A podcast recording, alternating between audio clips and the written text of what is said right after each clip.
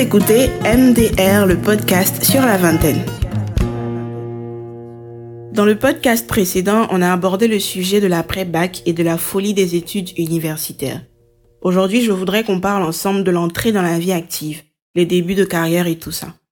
Mon parcours à moi est à la fois atypique et purement ordinaire, depending on how you look at things. Il est ordinaire parce que, alhamdulillah, je n'ai pas eu beaucoup de difficultés à trouver un stage pré-emploi ni à me faire embaucher en entreprise. Il est également atypique parce que j'ai débuté ma petite carrière dans un domaine dans lequel je n'avais ni formation académique ni expérience. J'ai fini mes études en marketing et finance en février-mars 2017 et quelques deux mois plus tard, j'ai trouvé un stage comme copywriter. Alors, non seulement mon job n'a rien à voir avec ma formation, mais en plus, devinez où et quand j'ai su que ce métier existait. Sur Facebook à peine quelques semaines avant de trouver ce job. À force de raconter des anecdotes de ma vie quotidienne en ligne, il y a un monsieur qui m'a approché et qui m'a dit que je ferais une bonne copywriter. Du coup, j'ai fait des recherches sur le sujet et j'ai été séduite par ce que je découvrais. À l'époque, je ne pensais pas qu'une entreprise aurait pu m'embaucher juste au talent et à l'envie, mais quelqu'un de très proche m'a encouragé à oser et j'ai tenté ma chance dans une boîte de communication, où je travaille depuis presque deux ans et demi maintenant. Ça n'a pas été facile, parce que je me suis retrouvée avec 75 000 francs de prime de stage au moment où mes amis de promotion étaient déjà à 200 000 francs au mois. Mais bon, j'avais tenu tête à maman qui voulait que je tente le programme d'insertion des jeunes diplômés de Total, parce que je voulais faire un métier que j'aimais. Ce qui m'a sauvé, mais je vous raconterai ça une autre fois. Pour en revenir à notre sujet, l'entrée dans la vie active est délicate pour chacun d'entre nous et pour plusieurs raisons. J'ai demandé à mon ami Lafisu Kwaku, coach fitness et ingénieur en travaux publics, de me raconter son expérience sur le sujet. Elle a eu un parcours et surtout une ténacité face aux difficultés qui m'ont beaucoup appris et j'ai tenu à ce qu'elle partage ça avec nous. Alors j'ai un parcours assez banal jusqu'en mai 2015 où je me découvre une passion pour le sport, le fitness, au point d'en devenir coach. L'année qui suit, 2016, novembre, je deviens ingénieur génie civil, route et ouvrage d'art. Voilà, la vie est belle, coach, ingénieur, je vais bientôt travailler, tout va bien pour moi. Je suis confiante parce que euh, quelques jours après l'obtention de mon diplôme, je réussis à rentrer en contact avec les ressources humaines de l'entreprise de mes rêves. Voilà. Et pour moi, c'est une question de temps. Deux semaines, euh, deux mois, tout cassé, je travaille. Mais non, il va me falloir un an et demi avant d'avoir mon premier stage professionnel. Waouh! Alors, ça a été une période pour moi, une très belle période. Quand j'y réfléchis, je me, suis, je me dis, je, je ne veux pas passer par un autre chemin que ce chemin-là. Pourquoi? Parce que cette période m'a permis d'être humble, de gagner en humilité, de me dire que rien n'est gagné, rien n'est écrit d'avance.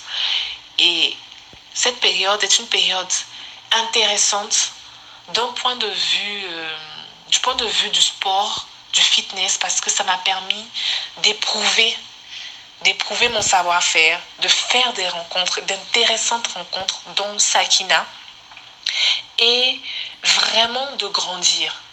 C'est vrai qu'il y avait la pression de mes parents parce qu'ils voulaient que j'exerce ce métier-là pour lequel j'avais étudié un métier sérieux, beaucoup plus sérieux que coach fitness, à se promener dans Abidjan en basket et voilà, leggings.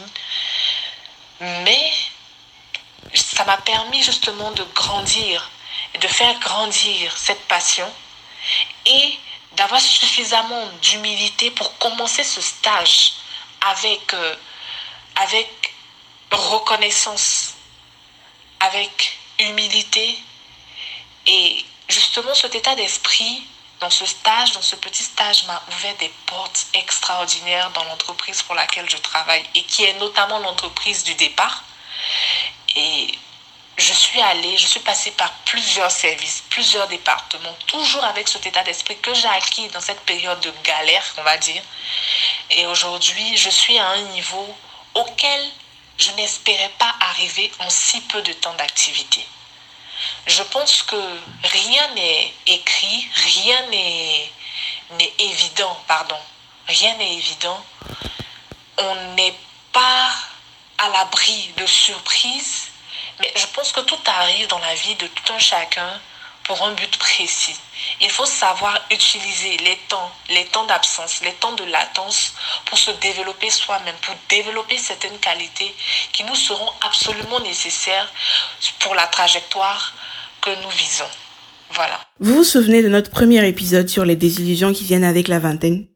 Avec l'histoire de la FISO, on comprend qu'il y a beaucoup de désillusions qui viennent une fois qu'on est diplômé et qu'on est sur le marché de l'emploi. C'est pour ça qu'à mon sens, il est important, sinon crucial, de se découvrir une passion ou un talent qu'on peut développer en dehors des études. Pour la Fissou, ça a été le sport. Elle en a fait un job à part entière qui lui a permis de se construire un réseau et de tenir financièrement pendant un an et demi de chômage. Pour moi, ça a été l'écriture et les activités associatives, mais également tous les projets que j'ai mis sur pied en étant sur les bancs.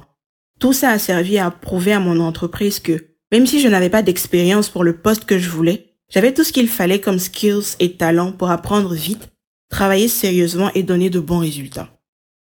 J'ai lancé un appel à volontaires sur Twitter pour avoir plus d'histoires à partager avec vous sur le sujet des débuts de carrière et Maimouna Bamouni m'a contacté et a bien voulu partager son expérience pour enrichir notre discussion. On l'écoute maintenant. Alors, pour la petite histoire, je suis euh, épidémiologiste nutritionnelle. Donc, j'ai étudié la nutrition et j'ai fait un master en santé publique.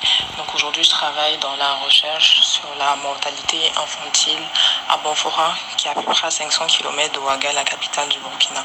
Donc, j'ai atterri ici après mon stage de fin de master que j'ai eu énormément de, mal à trouver.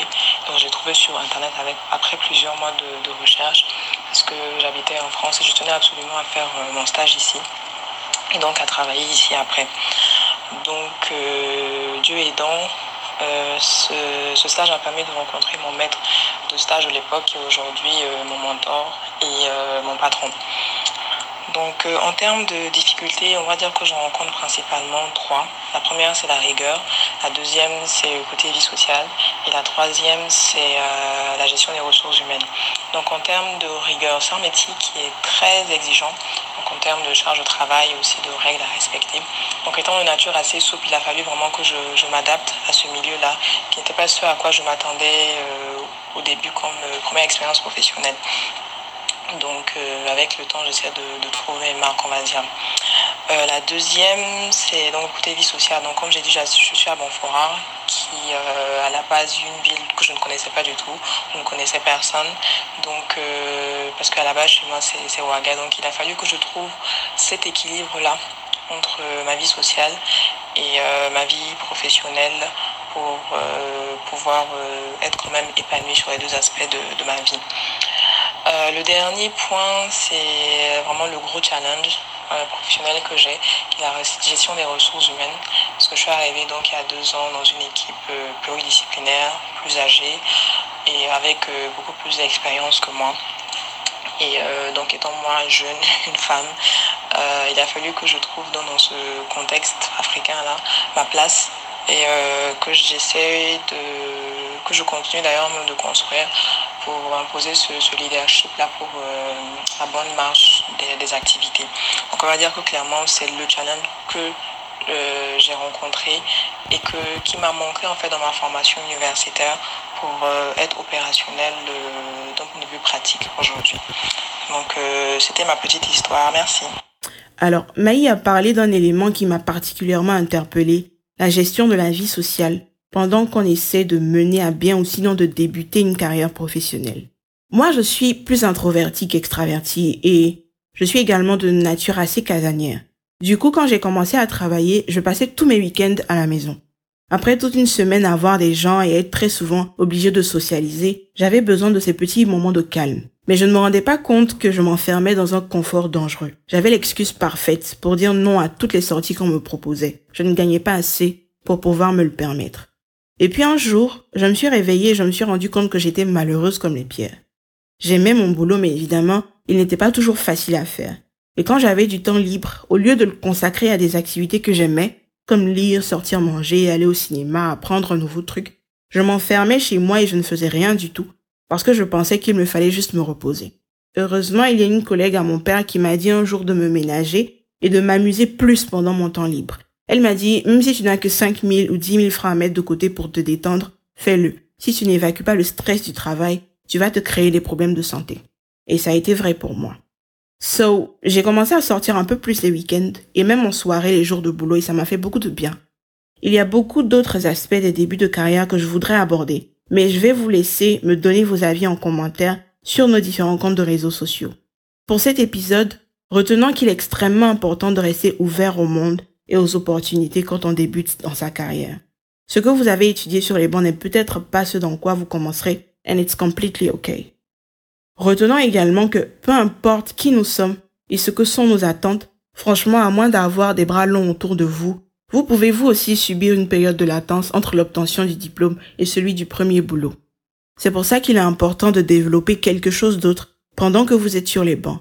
Comme ça, vous étoffez votre CV et vous avez une sorte de filet pour vous rattraper en cas de cas. Pensez entrepreneuriat, même à petite échelle. Développement de talents, bénévolat et volontariat dans les ONG, participation à des clubs de jeunesse, etc. Et n'oubliez pas, vous êtes une créature sociale, alors ne supprimez pas vos loisirs et autres sorties en dehors du boulot. Ça vous aidera à être encore plus épanoui. Voilà, c'est fini pour cet épisode. On poursuit la discussion en commentaire et on s'attrape la semaine prochaine. D'ici là, portez-vous bien.